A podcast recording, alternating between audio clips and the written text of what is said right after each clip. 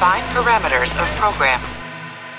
Olá, sou o Fábio Moura, sou o dublador do Saru. Você está ouvindo um podcast da rede Track Brasilis.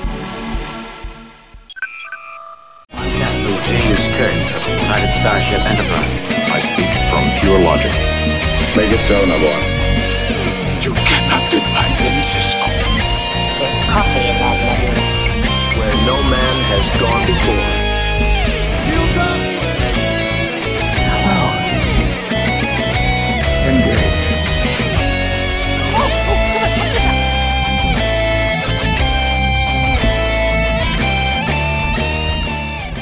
Olá, pessoal! Sejam bem-vindos ao Trek Brasilis ao vivo. Hoje nós vamos conversar sobre Anomaly, o segundo episódio da quarta temporada de Discovery. E aqui para conversar comigo estão Ralph Pinheiro e Alexandre Madruga. Boa noite, pessoal. Prazer tê-los aqui com, conosco para conversar sobre o episódio. É, Discovery começou freneticamente no primeiro episódio e acho que manteve esse ritmo do primeiro, hein, gente? Eu gostei bastante desse episódio. É, ele tem muita coisa acontecendo, a gente tem bastante detalhe para conversar, né, a respeito. E aí, para começar, eu só vou fazer um resuminho do que aconteceu no episódio e aí a gente vai dissecando ele, né? Então, começa com o Book, assim, é, não conseguindo é, lidar com o fato da destruição de Quijam, Aí a gente pula para o Stamets e a Chile fazendo uma apresentação para um conselho da federação, que também tem outras é, pessoas que não estão na federação, mas que estão preocupadas com, é, com anomalia, né? E eles têm uma ideia do que seja, mas os dados que eles recolheram não foram suficientes, eles precisam é, de mais dados para poder tentar descobrir qual o caminho dessa anomalia e como evitar uh, destruição a mais, né?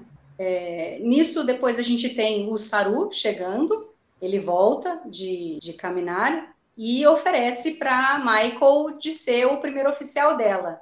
Né? Que quando ele foi o capitão, ela, ela foi a primeira oficial dele e até certo ponto, né, antes dela sair, ajudou para caramba, ali era a segunda opinião que ele precisava, e agora ele queria oferecer a mesma coisa para ela, ainda que ele tivesse sido oferecido uh, a capitania de outra nave. E aí a Discovery vai para o local onde está a anomalia, eles têm que fazer as leituras, e a única solução que eles arranjam é o Book pilotando a nave dele. O Stamets vai como um holograma ali dentro, ele não está presente, e ele que vai coletar esses dados. Acontece um monte de coisa, aquela emoção, vão conseguir pegar tudo, vão conseguir voltar, e a tripulação trabalha junto e no fim dá tudo certo, eles conseguem esses dados. Só que eles, numa análise preliminar, eles descobrem que aquilo que eles mais precisavam, que era é, prever o caminho dessa anomalia, eles percebem que isso não é possível. É, mas é, o, o, eu acho que o forte desse episódio são as histórias paralelas dos personagens e a interação entre eles. Eu acho que a gente pode começar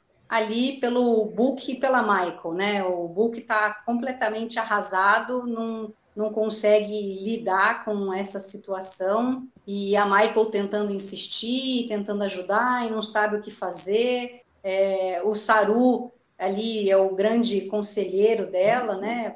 Para mostrar para ela que ela também teve essa, essas mesmas dúvidas e, e, problemas quando ela também, né, quando eles voltaram, eh, foram para o futuro com a Discovery e tudo mais, né?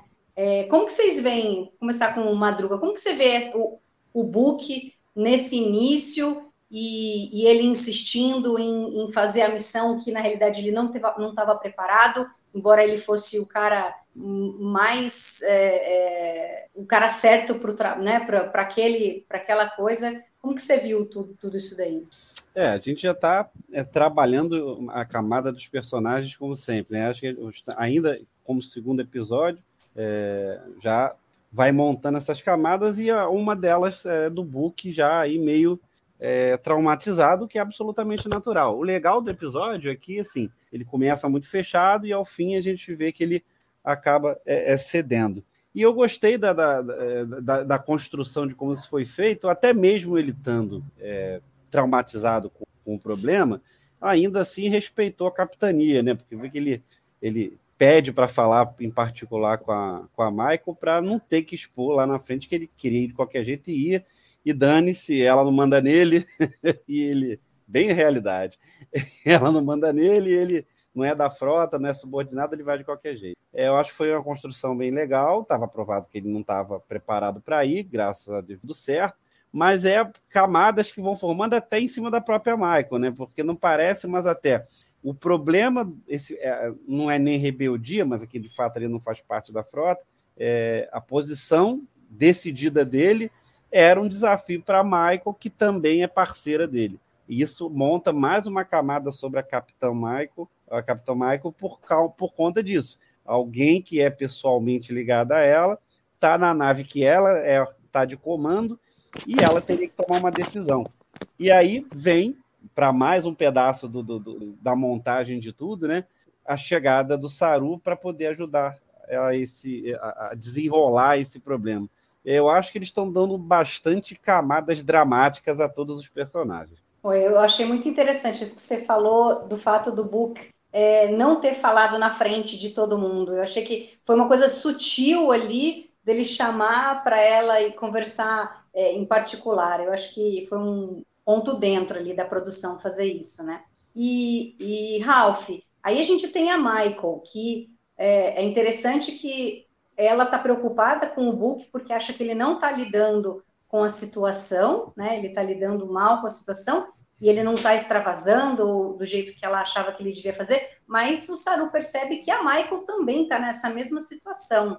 Né? Ela também está com problema de aceitar a missão anterior, que três tripulantes é, morreram e ela ficou analisando ali tudo. Eu acho que é um, um payoff interessante com relação à conversa com a presidente, porque no fim ela está escutando o que a presidente falou. Embora ela tenha ficado meio com o pé atrás assim e, e ficado na defensiva na conversa, ela não parece ser uma porra louca que acha que qualquer missão ela pode ir, ir atrás de, de todo mundo e, e, e tudo bem, né? O que você achou disso, Raul? É, a entrada do Saru eu achei boa porque ele faz o contraponto, né? Ele faz a, a, a consciência da Michael. E, e ela, para ela poder enxergar algumas coisas que ela não, não enxergava antes, né? Como essa obsessão dela por ela ter é, feito, achado que falhou em ter perdido a, a, os membros da, da, da, estação, né? Então, eu acredito que ela ela ela está tá tentando agora, é, voltando a si como, como capitã e, e tentando é, equilibrar essa situação, né? Ela está tentando jogar a emoção e seu comando como capitão é, mais mais é, é, equilibrado do que antes, né? É, no início ela pensou, eu achei assim que ela pensou ela pensou pela, pela emoção, né? Que o que não poderia, que ele não estaria preparado, mas na verdade, como capitã, ela no fundo, fundo, ela vê que ele era a pessoa mais indicada, né? Embora ele não tivesse ainda pronto para isso, mas ele era a pessoa mais indicada. E, e isso, o contraponto do Saru foi importante para ela poder enxergar isso. Né? Eu achei, achei bem interessante. Eu acho que essa essa parte dela com o Saru vai ser muito, muito legal vai fazer o Saru, que ele está uma pessoa assim bem equilibrada, né? Ele está muito, muito equilibrado e ele vai poder fazer, dar muitos conselhos para Michael e fazer a Michael enxergar alguns pontos que ela, que ela não tinha, né? Com relação a presidente, no início eu achei meio estranho aquilo, né? Mas realmente você começa a ver que a presidente estava, de um certo modo, ela estava correta, né? Em ver que a Michael ainda não estava ainda totalmente pronta para isso, né? E eu acho que ela vai começar a ficar pronto conforme vão passando os episódios, ela vai adquirindo uma maturidade maior nisso aí, né? um equilíbrio maior, né? Entre capitão e, e relacionamentos, emoção e tudo mais, né? É interessante esse negócio do, do, do contraponto que o Saru faz com, com a Michael, é que não só ele, ele diz para ela que, que ela, por exemplo, se ela tivesse na, na, no local do book, ela também agiria dessa forma, ela também iria querer ir de qualquer jeito na missão. E aí, o, o mais interessante é que ele oferece a solução para ela. Não, é, uhum. realmente é uma coisa complicada, você tem razão de estar com medo de mandá-lo, mas então, o que, que a gente pode fazer para mitigar isso daí? E é legal que eles fazem, né? Não, vamos, vamos mandar o, o Stamets só como um holograma, é, vamos fazer a amarra da nave, porque qualquer coisa a gente puxa, é, o, o Colbert vai ficar lá comigo e vai me, vai me orientar se ele sentir que o book não está legal, né? E outra coisa interessante do Saru é que lá no conselho, no início, ele também dá a voz da razão, né? Quando está todo mundo ali, não, a, a presidente de Nivar fala, não, mas e o que, que vai acontecer? É, o que está acontecendo vai causar pânico, tudo. E aí ele frisa que eles têm que é, ser muito abertos com todos a situação e muito calmos e ter estratégia que todos trabalhem juntos. Então, é, eu acho que o Saru diplomata está tá, tá cada vez mais, mais assim, em destaque, né? E eu, eu acho muito legal. É, Mário, achei interessante que ele, é, ao recusar o comando da, da nave, né, é, ele mostrou que ele, é, além de ter a, a, a, confiança e ter a amizade né, da, da ele vê a necessidade dela, precisar dele, né? Ele também viu é, essa importância dele como conselheiro, né? Ele se viu como importante para ajudar a resolver todo esse problema. Ele viu que a Michael sozinha não, talvez não conseguisse. Então, por isso, ele abdicou um pouco dessa, dessa sua ambição pessoal, do seu projeto pessoal, para poder ajudar, como for fazer, como fez Spock, né? É, basicamente é como fosse. O senhor é, Saru é proposital, né? e temos dois capitães, né? Vamos ter dois capitães na mesma nave. E tanto, tanto é que ele falou para ser chamado de senhor Saru, e não ser um capitão, senão ficaria dois capitães na mesma nave, né? Mas eu achei interessante essa, essa, essa entrada do Saru como, como uma pessoa que ele está enxergando isso, né? Então ele está vendo a, a, situação da Michael, da, da, tripulação, e ele quer resolver da melhor maneira possível como amigo dela e como conselheiro e como primeiro oficial. Ô Mari, também é legal perceber, eu acho que todo mundo deve ter percebido também, que a gente tem uma diferença narrativa de Discovery nessa quarta temporada. É, a gente tem uma, uma, uma diferença bem diferente. É, é, é, assim, eu acho que é uma, uma diferença das outras temporadas é que essa narrativa ela está muito menos acelerada do que os outros episódios, as temporadas, muito focado no diálogo dos personagens, os diálogos têm se estendido até, isso comparando com as outras temporadas. É, os planos sequências, quando tem ação, estão sendo muito utilizados, é, principalmente na ponte, para mostrar o trabalho em conjunto. É, então, assim, a gente vê que parece que Discovery encontrou um, um ponto em comum, né? Se acomodou numa posição que se achou melhor e eu acho que está sendo bem agradável esse novo, esse, esse novo formato de Discovery na quarta temporada. Não sei se é a percepção dos amigos, mas eu fiquei, eu gostei muito da, da, do abuso do plano sequência que tem, tem, tem dado uma tônica bem interessante aos episódios. Uma coisa que me chamou a atenção foi que eu acho que eh, talvez eles comecem a desenvolver mais os personagens secundários. Não sei o que você achou, Alexandre, mas a, a, não sei se isso tem consequência pelo fato da Michael agora ser o capitão, porque antes ela não era, então era muito focado nela, nas ações dela, ela resolvia tudo. E eu vi que nesse episódio ela, ela delegou tudo para todo mundo. Ela não foi atrás uh, de nada. Mesmo ela sendo uma oficial de ciências, ela chamou a Tilly e a Adira para resolver a questão da anomalia. Ela mandou o book, ela mandou o Stamets, né? O, perguntou, quando viram lá a anomalia pela primeira vez, ela chama Stamets na, na ponte para dizer o que, que ele está vendo. E, e, eu acho isso muito interessante e acho que contribui para a série como um todo. O que você achou? E aceitou a opinião dos personagens secundários, do Bryce, que deu aquela da, da Sky Surf, né? E, e, achei legal, achei muito legal, sim. É, isso está tá bem nítido, né? A gente tem percebido muito isso né? agora. Ela como, ela como capitão da nave, é, é, delegando o tempo todo. Tem até o momento do episódio que acho que quando eles estão saindo de perto da anomalia, ela fala assim: ó, eu quero solução sobre isso. Vamos, vamos é, todo mundo pedir. Entendeu? Então, assim, é muito picar, né? E aquilo aí foi muito picar. É. É, muito nova geração, que era mais ou menos esse tipo de, de formato fazer as coisas. E é legal desenvolver os personagens. O Bryce, que vai. Eh, que, o ator que faz o Bryce, que inclusive não vai estar em todos os episódios, porque ele está participando de uma outra série, não à toa, acho que é o primo dele, que trabalhou um pouco na, no primeiro episódio, já, já lançaram aquela frasezinha para dizer, oh, de vez em quando eu vou te render, porque realmente parece que ele participa pouco dessa temporada por conta dele já estar tá contratado numa outra série e aí a agenda foi dividida. É, a gente ainda vai ver a Jet Reno, que também tem os problemas de agenda. Então eu acho que estão desenvolvendo legal, muito legal os personagens. A gente está podendo conhecer um pouco é, de todos. É, a própria Michael está tá, tá, tá sendo legal ver a Michael de capitão diferente. É, eu lembro até, eu li até um comentário que parece que a, a Michael era, era meio porra louca, né? E a gente vê uma Michael absolutamente diferente na capitania. E isso é legal. E principalmente o Saru, e aí é outro ponto importante do episódio, né? O Saru uhum. vem, o Saru vem numa posição muito legal, né? É o segundo em comando, mas é um conselheiro mais da nave, né? Além do próprio Cooper também, como médico, obviamente, está um pouco mais participativo nisso. Eu acho que a gente vai ter.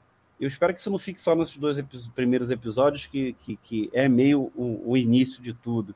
Eu tendo a crer que nós vamos, vamos ter muito desenvolvimento, conhecer muito mais dos nossos, é, dos nossos heróis de Discovery aí ao longo de pelo menos a metade da temporada, acho que a gente já vai conhecer muito dele. É, a gente pode passar, então, podemos falar um pouco da Chile, que eu acho que está muito interessante, porque eles é, continuam mostrando como ela está confusa, como ela sabe que tem alguma coisa que uh, não está bom para ela, ela não está contente. Quer dizer, na temporada passada, toda a história com, com a Osira, do fato dela ter ficado como capitã da nave e ter perdido é, é, o poder da nave ali, então isso abalou para caramba ela, né, a, a, confiança dela. E aí, logo no primeiro episódio, ela tá lá e o Nalas morre e ela se sente culpada pela situação.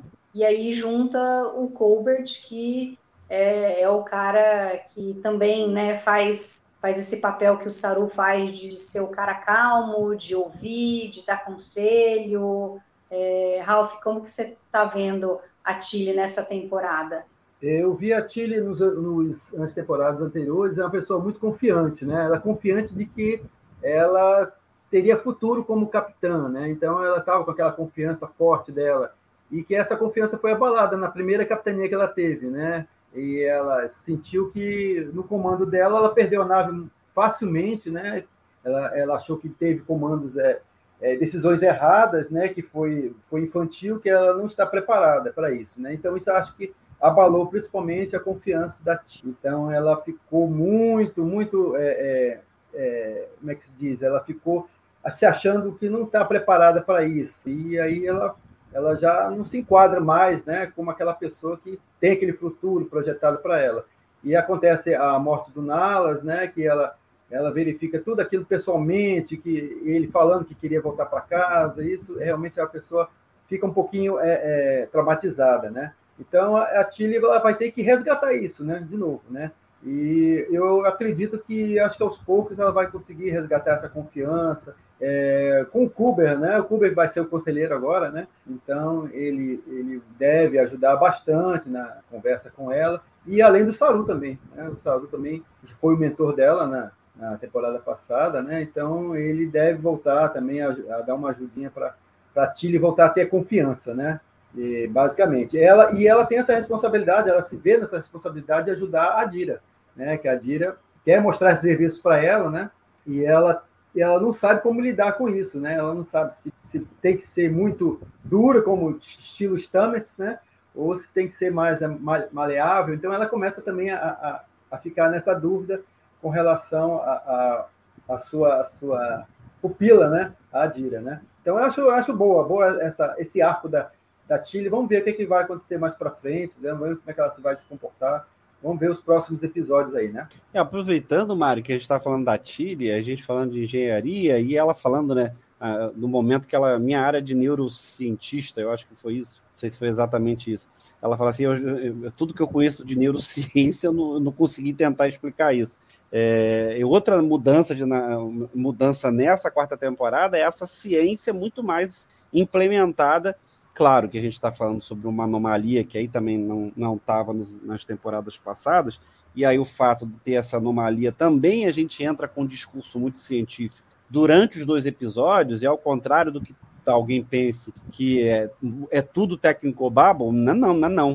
Uh, se, uh, tem uma cientista consultora para Discovery, a Eric McDonald, que está dando todo o suporte científico para implementar isso dentro do roteiro de Discovery. Então não pensem que é tudo tecnobabble, não. Tem coisas que têm relações diretas com, com, a ciência, tem uma consultoria científica, a gente fez até uma matéria no TB News sobre isso com a Erin, é, falando do papel dela importante que ela tracker de criancinha, obviamente, fã, e agora trabalhando em Discovery. Então, é, são mudanças que a gente vê, e aí reforça mais o papel da Tilly, é, do Stamets, já já Jet Reno aparece, né? Porque é, a gente vê que é uma. Que é, não esquecendo, isso reforçado no primeiro episódio, com a presidente da federação. É, a frota é feita para é, estudo, né? Então, é científica. A Discovery é uma nave científica. Então, a gente está vendo muito mais disso dentro é, dos roteiros. E não é tudo só blá blá blá de tecnologia, não. Não, tem muita coisa tem fundamento ali e dá para ver que eles estão tendo. Não vai dar para ter cuidado 100%, mas tem várias referências importantes de científicas dentro do roteiro de Discovery. É importante a coisa ser crível, né? Eu acho que aproxima mais o público a, a, essas conversas do que se você coloca coisas completamente fantásticas que, que não tem nada a ver, né? Da onde que eles tiraram isso? De repente eles conseguem uma solução aí do nada, porque o negócio não, não existe. Então eu, eu acho isso muito legal mesmo e vamos ver como é que eles vão explicar esse esse essa anomalia, né? Já Porque tem um monte de teoria, né? Chile... Lá no grupo tem um monte de teoria. A Chile fala, né? Olha só, é, tu... eu não consigo uma explicação do porquê que a gente não está conseguindo prever para onde essa, essa anomalia vai, e eu já esgotei todo o meu conhecimento de astrofísica. Não tem nada na astrofísica que consiga mostrar isso daí. Então, quer dizer, abre um leque do, do que, que pode ser isso daí, né? Mas não vamos começar ainda é, é, é, fazer suposições, né? Como o Salvador bem disse, tá a gente doido. começa a fazer, a gente começa a fazer suposição e aí depois a gente apaixona por algumas ideias e no fim não é aquilo que a gente pensava e, e aí até o vigir já apareceu né? já até o vigir apareceu track, o melhor momento do track é, são as suposições né até chegar à realidade né eu fico até Mas imaginando pra... de repente não pode ser uma uma espécie de entidade cristalina, de ter alguma inteligência, alguma forma de vida, alguma coisa assim, né? Já que ela pode determinar o rumo dela, que fisicamente seria impossível, né? Porque você, se é uma, uma, uma anomalia, né? Que ela tem um certo rumo, ela seguiria aquele certo rumo, né? E se ela pode mudar de rumo, né? Então fica aquele negócio no ar, né? A gente não sabe, né? já falaram em vigir, já falaram nas baleias, aquele, o cone. Olha o pessoal. Aí também. O pessoal vai buscar dessa.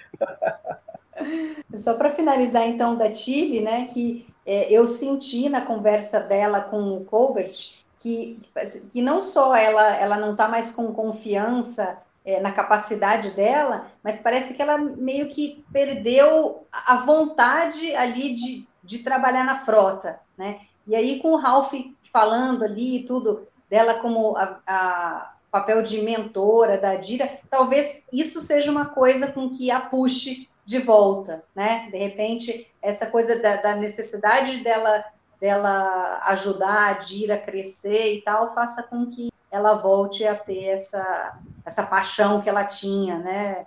Pelo, pelo comando, pela frota, pelo trabalho dela. Vamos ver o que, que, a gente tem nos próximos episódios com relação a ela. Uhum. Daí a gente pode pegar o gancho da Dira e a Dira leva ao Grey, né?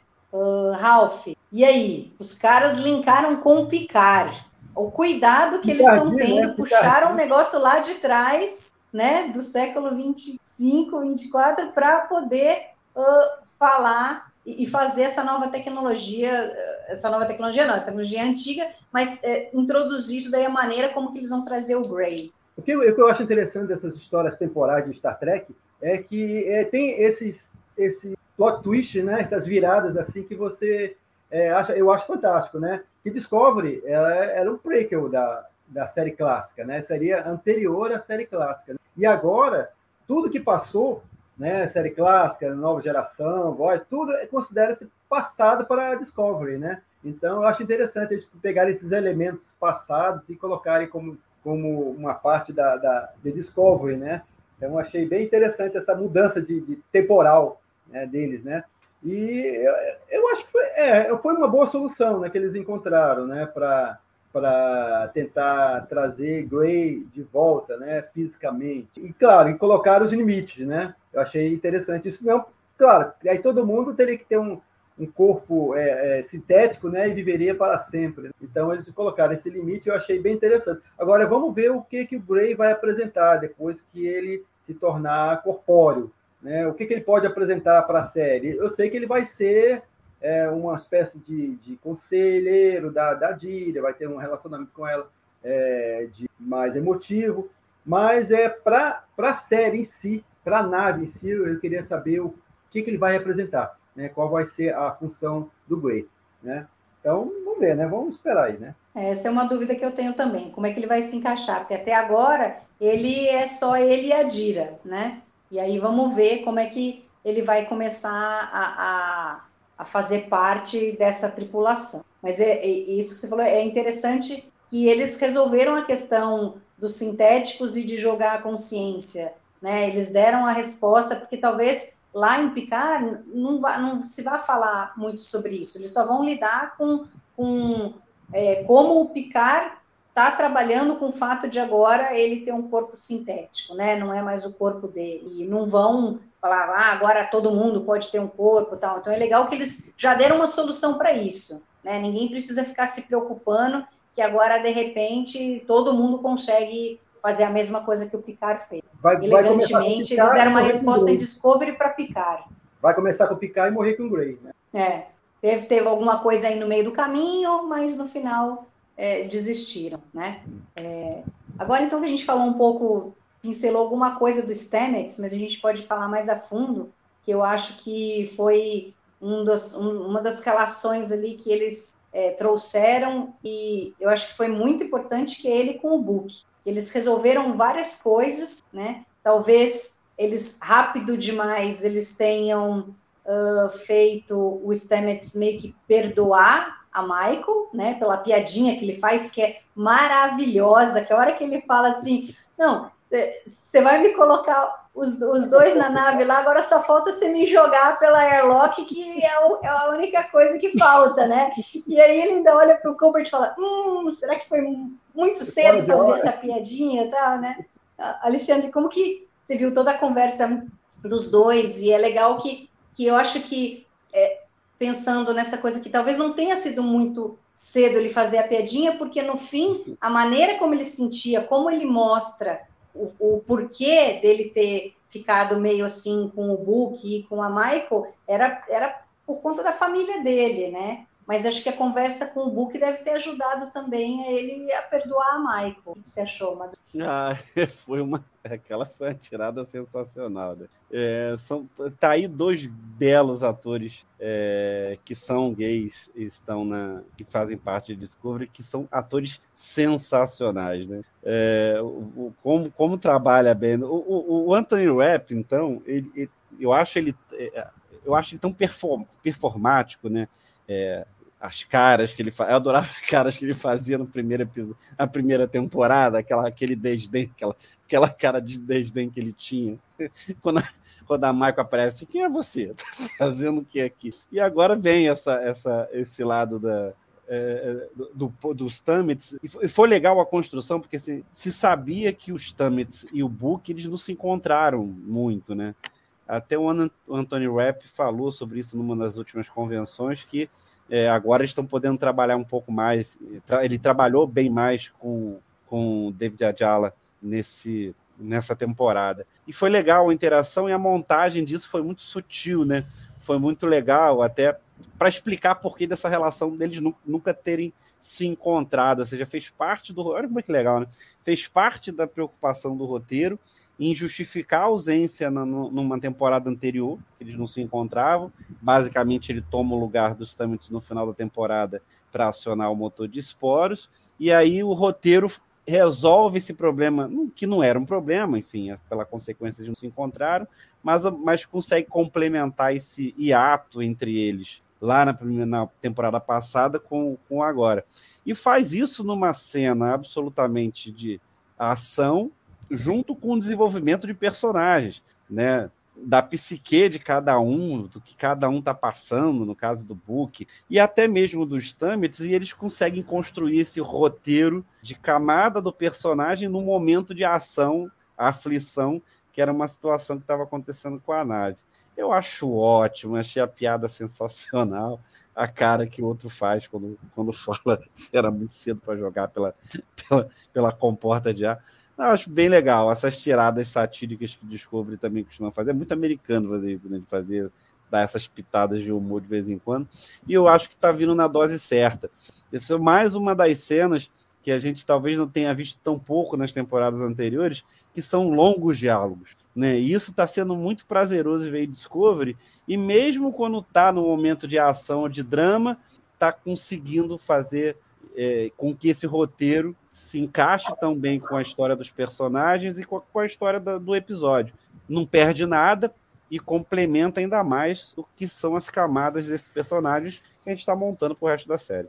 Não, é impressionante como eles conseguem mover a história para frente e ao mesmo tempo ter um crescimento, ter as histórias paralelas dos personagens e crescimento. Está muito bom, né? E eu achei fantástico ali a conversa do Book com o Stamets, quando ele, ele fala, não, Book, não é, não foi o meu ego, né, pelo fato de você conseguir controlar o motor de esporos, foi porque eu me senti completamente é, é, sem ação. Eu sabia que eu não podia fazer nada para salvar a minha família e, e, e fiquei, né? Eu, e no fim o Book é quem, quem fez isso, né? O Stamets achava que ele é que tinha que fazer, mas no fim ele agradece mais de uma vez. Ele fala o quanto ele está agradecido ao Book. E aí foi muito legal porque daí você junta os dois personagens que passam a ter um, uma coisa em comum ali que podem se conversar, não são duas pessoas estranhas, né? E, Ralph, no fim das contas, a gente teve a resposta que a gente ainda estava na dúvida, que era com relação ao motor de esporos. Que a gente achou que eles já tinham resolvido, que na realidade não precisava de mais ninguém, porque nos surpreendeu o fato é, deles terem explodido justo o Quidem, que, que teriam as pessoas que poderiam é, ser os pilotos das naves com motor de dobra, né? É, eu, eu, na, quando ela deu. Eu, pois é, eu não entendi bem é, o, esse relacionamento, esse, esse, essa, essa cena. Quando ela pede, é, quando ela fala para acionar o motor de esporos, né? É, quem está no comando? É o Stamets? Não, não aparece ninguém. Não, é, não aparece, mas, mas é ele, porque ele, né? ele fala, né? Ele fala, olha, é, você vai colocar mesmo, na mesma nave, eu e o Book, que somos os únicos que podem fazer o salto. É, pois é, então... pois é. Depois foi dando as dicas de que realmente eles fazem, é, é, não, sei, não, sei, se fazem o revezamento, mas acho que o Book nesse momento não estava disposto a fazer a navegação, Sim. né? Provavelmente é o Stamets que estava, né? Então eu acho interessante esse relacionamento deles, porque futuramente eles vão ter que fazer esse revezamento, né? Vai ter um momento de que vai, né? Vai um, vai, vai o outro, um vai estar ocupado, o outro vai. E eu achei, eu achei é, é, essa construção muito boa, muito boa entre eles mesmo, né? Esse episódio, basicamente, eu achei o episódio do Book. Pode, temos, tivemos vários arcos, né, pequenos aí, mas foi o episódio do Book. Foi a, a, a, a história do Book ali, a sua, a sua, seu trauma, né, é, a, a, sua quase desistência da, de, da, da, de viver ali no momento da, de crise da, da, da nave, né? Então, e, e, aquele, e aquilo foi muito bem feito, eu achei muito bem feito, ele tendo aquelas visões, vendo os pássaros, vendo seu sobrinho correr pela nave é, é um trauma que uma pessoa normalmente tem, né? Tem, e, e, foi muito bem resolvido isso. Foi muito bem resolvido.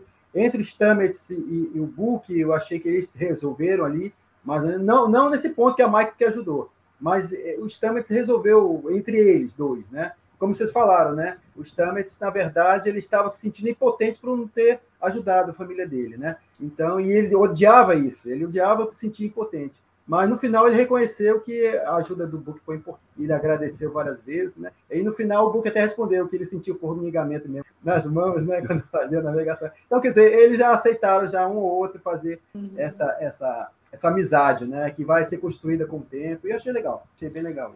Não, e é legal e esse, esse, esse detalhe, né, Mari? Porque é, é, um episódio que o trauma é, é, é, é uma, uma, uma, vertente desse episódio. É o Book com trauma, a Tilly com trauma. A, a gente está recuperando, passando pelos personagens com o mesmo contexto, mas desenvolvendo a história absolutamente tranquilamente. Né? Com certeza. A Michael, né, com toda a questão dela se sentir culpada pelas porque agora todas as ações dela têm, têm consequência, porque é ela quem está mandando. Né? Antes ela fazia as coisas, mas não era sobre ela que caía o peso se alguma coisa desse, desse errado. Não que ela não fosse sofrer e se achar culpada, porque ela iria, mas enfim, agora ela é que manda as pessoas é, fazerem as coisas e põe as pessoas, a vida das pessoas em jogo. E aí tem uma coisa das tecnologias que a gente falou, isso daí que agora fica é, ainda a pergunta se uh, o motor de esporos ainda vai precisar de alguém para pilotar, porque pelo que a gente viu que a presidente falou, eles estão montando naves com motor de esporos. Então, uhum. se tem motor de esporos, tem ou alguém que vai pilotar, ou eles têm que ter uma tecnologia que não precisa mais de piloto, né? É, na cena do, do Book e da Michael, a gente responde uma dúvida que eu tinha do episódio passado, que, aliás, foi um, o, o que eu coloquei como cérebro de Spock, que foi a questão do, do, momento, do timing da conversa da Maicon com a presidente, como é que ela vai conversar sobre isso tal, na frente de todo mundo. E no fim, a gente vê que quando ela pediu no episódio passado para o Reese abrir um, uma conversa é, com a presidente, a gente vê que aquilo ali foi privada, porque agora a gente viu, eles mostraram realmente é, é ali o Book falando e, e forma né, um, uma bola em volta dela ali, um, né, em que o som não sai. Né? E tem várias coisas assim de tecnologia que eu, que eu achei interessante que eles estão colocando. Embora não seja uma coisa nova, a gente já tenha visto em Picar, a Michael tem o seu holograma uh, no seu quarto. É. É, o que vocês estão vendo aí dessas coisas que cada episódio eles estão trazendo coisas novas aí para o século 32? Calypso vem aí as horas, né? É, então. é, e até perguntar, o que, vocês acharam disso daí, uh, Alexandre? Você acha que a gente finalmente agora, de verdade, está tá, tá indo em direção a Calypso, alguma coisa que aconteceu lá? Porque agora né, o computador se denominou Zora. É, a própria Michelle Paradise chegou a dar uma entrevista e falar que é, Calypso ainda é um horizonte. Faz parte do plano. É, faz parte, eles vão chegar lá, ela fala, nós vamos chegar lá. Não sabe quando, mas vamos chegar. E tá aí, né? Mais um desenvolvimento, né? As horas chegou, né? E legal que assim, a gente imagina com matéria programável, um holodeck embutido dentro do gabinete dela, ou seja, são as tecnologias que avançaram e que ela própria usa o próprio gabinete como um holodeck. Legal, eu acho que a gente está tá, tá, tá tendo partes científicas, novidades científicas a própria matéria programável já é uma coisa que já se tem falado, e bom que a reaparece em Discovery, até porque estamos lá mil anos no futuro. Então, assim, é legal. Eu acho que te, aos poucos a gente vai vendo é, é, pitadas científicas sendo colocadas como novidades ou não, mas pelo menos entrando em cânone de Star Trek, porque era o que a gente sempre via, né? Saudosa série original que a gente teve equipamentos que a gente sequer imaginava que seriam realidades hoje. Isso partiu de Star Trek. Então a gente está retomando meio essas redes de talvez estar tá trazendo é, ideias que a qualquer momento, ou se não já estão sendo estudadas para nossa realidade a qualquer momento. Acho ótimo, acho fantástico, acho sensacional que a gente vai dando essas pitadas interessantes. E uma coisa importante, né, que, que, que, que, também é um ponto legal, da, do motor de esporos, eu acho que o roteiro resolveu isso fácil. Quando entra em alerta escuro, é, não se vai, não se corta mais para o navegador. Então, assim, quem vai estar tá lá a gente nunca vai saber. A nave entra em, em alerta escuro e pula. Só que a gente não sabe quem está navegando porque o roteiro estrategicamente tirou isso de cena. E nesse momento, tanto Stamets ou, o Book vão estar tá em off, a gente não sabe exatamente onde eles estão, o que eles estão fazendo, mas se aparecer um e o outro não aparecer, então é outro que é o navegador. Então, resolveram essa dinâmica de, bom, é um motor de esporos, vai está sendo instalado na, na Voyager J lá para fazer teste. Então, assim, é, acho que é uma ideia que passou adiante. Acho que a gente não vai voltar a falar sobre isso exatamente navegador ou não. Acho que essa solução foi dada no final da, da, da temporada passada, e daqui para frente entre alerta escuro e pula e vamos em frente. E vocês já viram, fazer... Mari, Mari só jantinho, vocês já viram, é, é, eu achei uma, uma mudança de, de, de, cena interessante quando a, a Discovery é, passa, usa o motor de esporos, né? Você reparou que, que a, o referencial é a Discovery e o, e o, e o universo ele é o universo que gira, não é, não é a Discovery. Você reparar isso quando ela está chegando na, na anomalia, você vê as estrelas girando em volta dela ela não está girando. Quer dizer, o referencial ficou em cima da Discovery, que antes era era a Discovery que girava, né? A gente via, Uhum. o referencial era nosso lado de fora, e a Discovery girava, Sim. né? Quando ela saiu, ela começou a girar, mas quando ela chega, é o universo que está girando. Então, eu achei bacana essa, essa mudança. É, eu acho que é tudo uma coisa dessa tecnologia nova que eles estão de filmagem, tudo, que eu acho que Uhum. tem, tem influenciado bastante nessas coisas. E aí a gente tem um super chat do Azael Ribeiro, muito obrigada pela doação dos cinco reais. E ele fala, muito legal a live. A gente fica muito contente, Azael, continue é, acompanhando com a gente sempre aos domingos. E a gente fica muito feliz, assim, essa participação de vocês, de vocês estarem comentando aí no chat, o que vocês acham, a gente comenta daqui, vocês comentam daí. Eu acho que isso engrandece bastante a experiência de, de assistir uh, episódios novos, né, de Jornada nas Estrelas. E agora vamos para os nossos momentos? Boa! Podemos começar com um que é facinho, que eu desconfio que vai ser igual a todo mundo, porque é o que o povo mais tem falado. Vamos para o cérebro de Spock.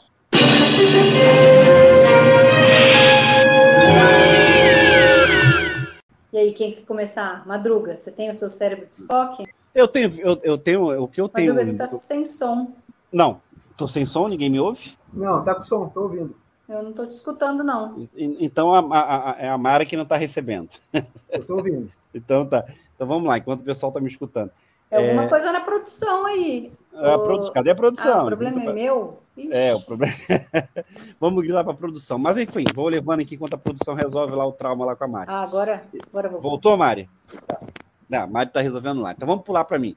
É, eu acho que assim, o, o que eu tenho lido, visto de cérebro Spock, eh, pessoas comentando, é sobre a necessidade, talvez, do Book estar presente na nave, que ele podia estar é, como, como holograma igual ao outro.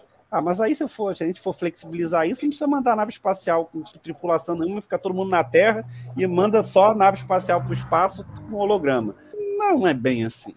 Então, então eu, eu para esse episódio, gente, eu teria dificuldade. Eu teria dificuldade. Não, não me vem nenhuma mente, não. Só se o Ralph aí tirar alguma coisa da cartola. Eu tenho uma coisa que me incomoda faz algum tempo já, rapaz. É, toda vez que a nave sofre algum abalo, cai um monte de, de troço do, do, da- do teto, e o teto tá lá inteirinho. Você olha pro teto, o teto da nave tá inteirinho. E aquelas labaredas, toda hora labareda. Eu achei aquilo ali, meio, será, me incomodou um pouquinho, sabe?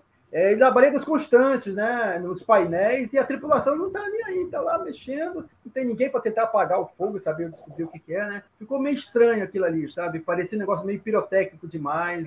Só, só isso que me incomodou, entendeu? Essa, essa, É, tem essa... sido uma rotina, né, Ralph? Tem sido uma.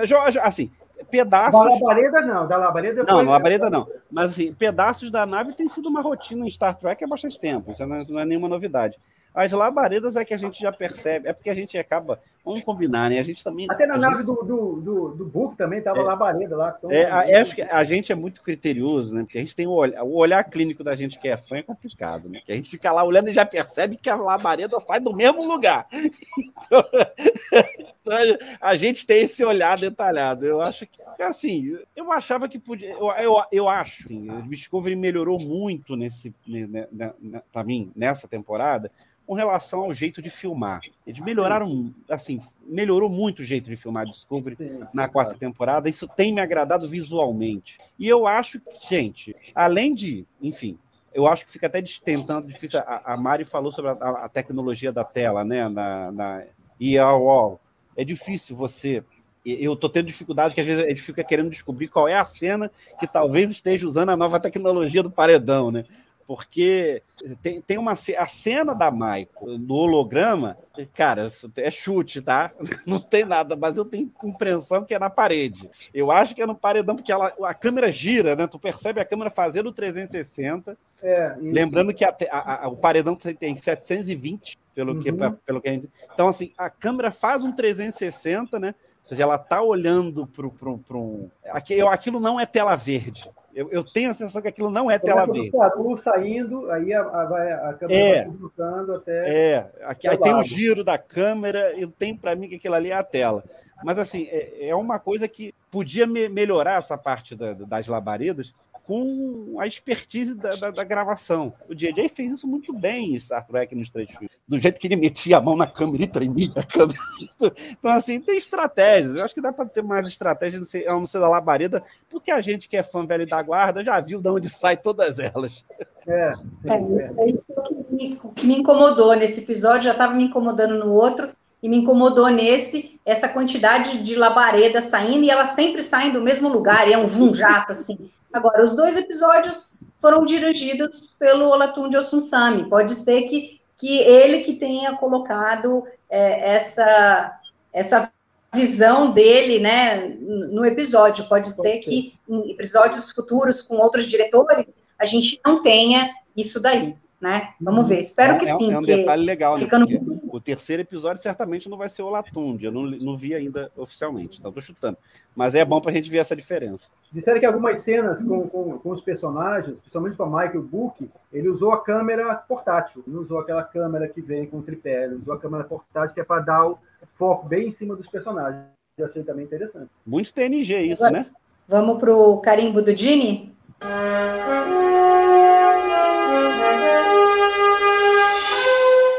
Quem que agora o, o Ralph quer falar aí o seu carimbo do Dini?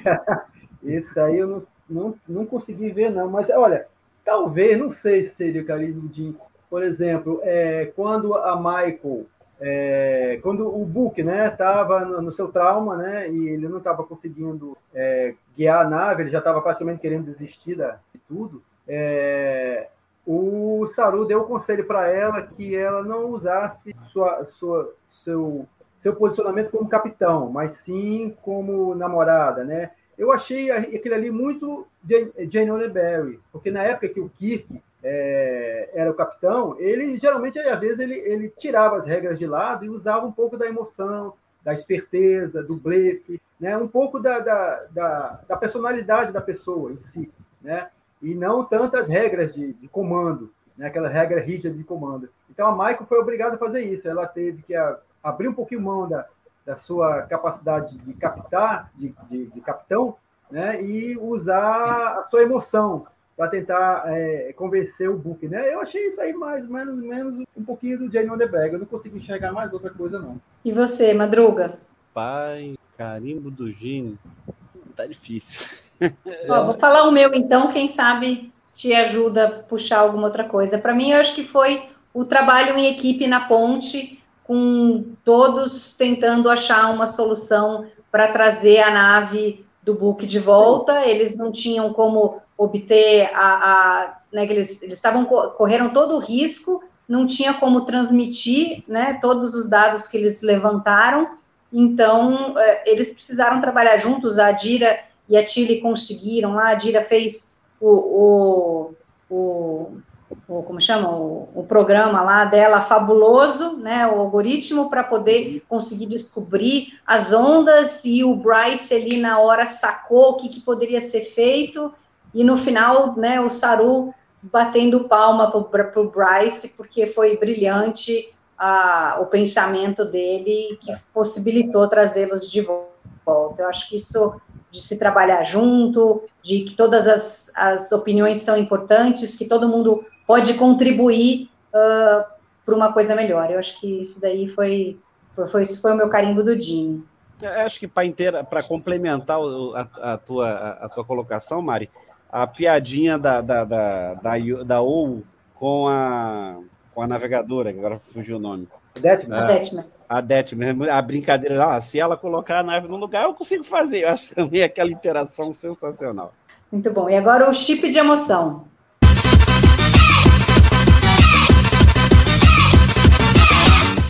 E aí, Madruga, qual foi o seu chip de emoção? Eita, céu.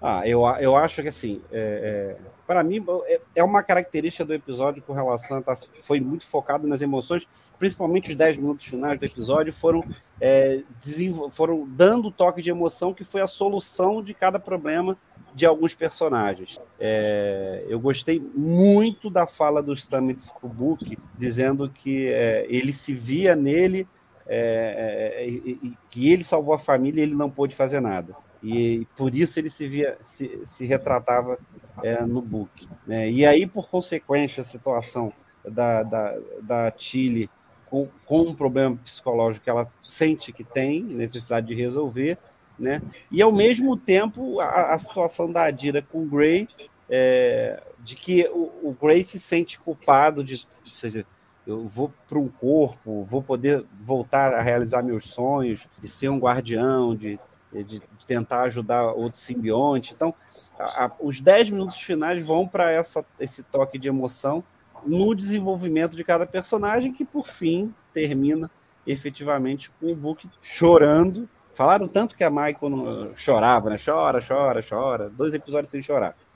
É só um detalhe. É o roteiro, gente. Vamos combinar. Era o Book que tinha que chorar, não era a Michael.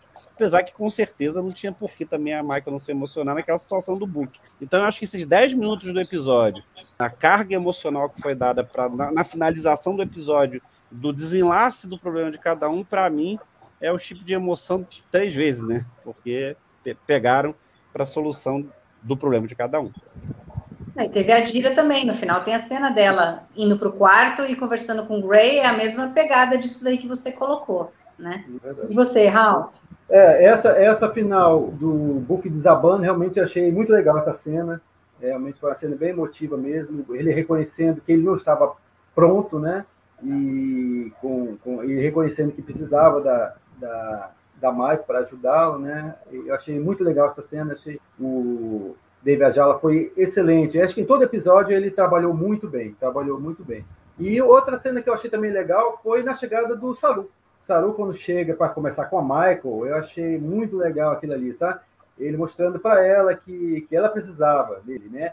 E ele citando a, a, a Filipa Giorgio, né?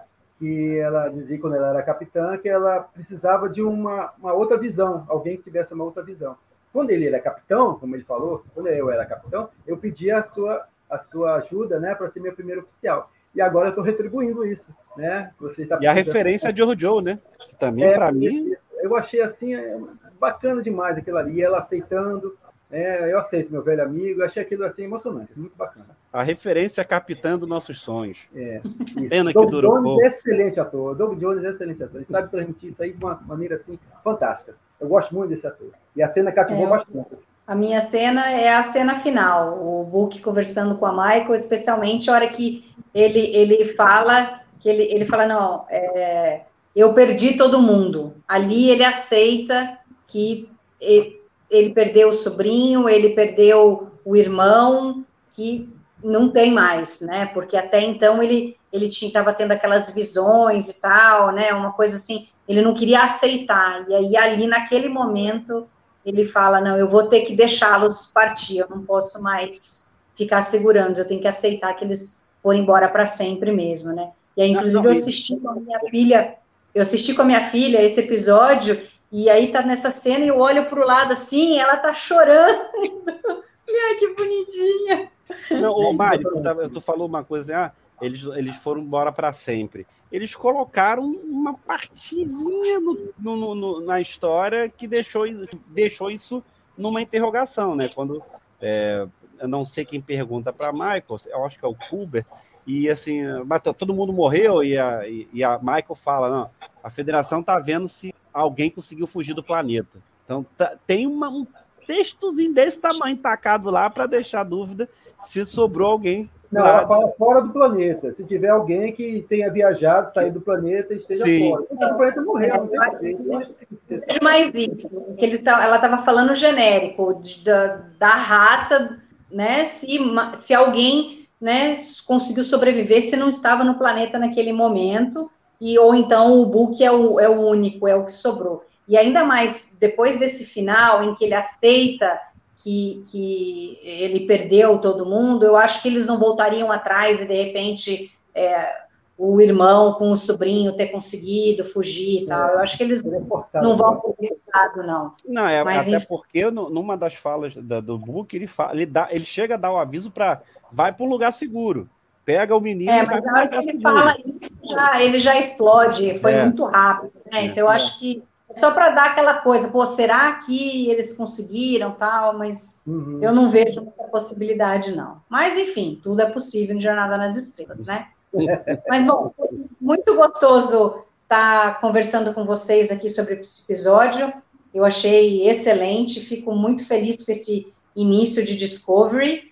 É, o próximo episódio, ele, ele, pelo trailer, ele parece um pouco é, deslocado da história, mas É. vamos ver o que acontece, né? Se, Ô, Mary, se- e o melhor, né? Podemos ver dublado. Não, com certeza, isso é muito bom. Mas eu gostaria de agradecer vocês dois, Madruga, Ralph, pela presença.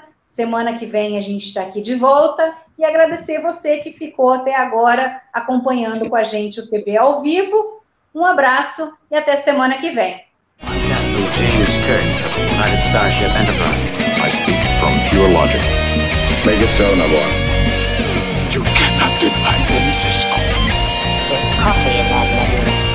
Where no man has gone before.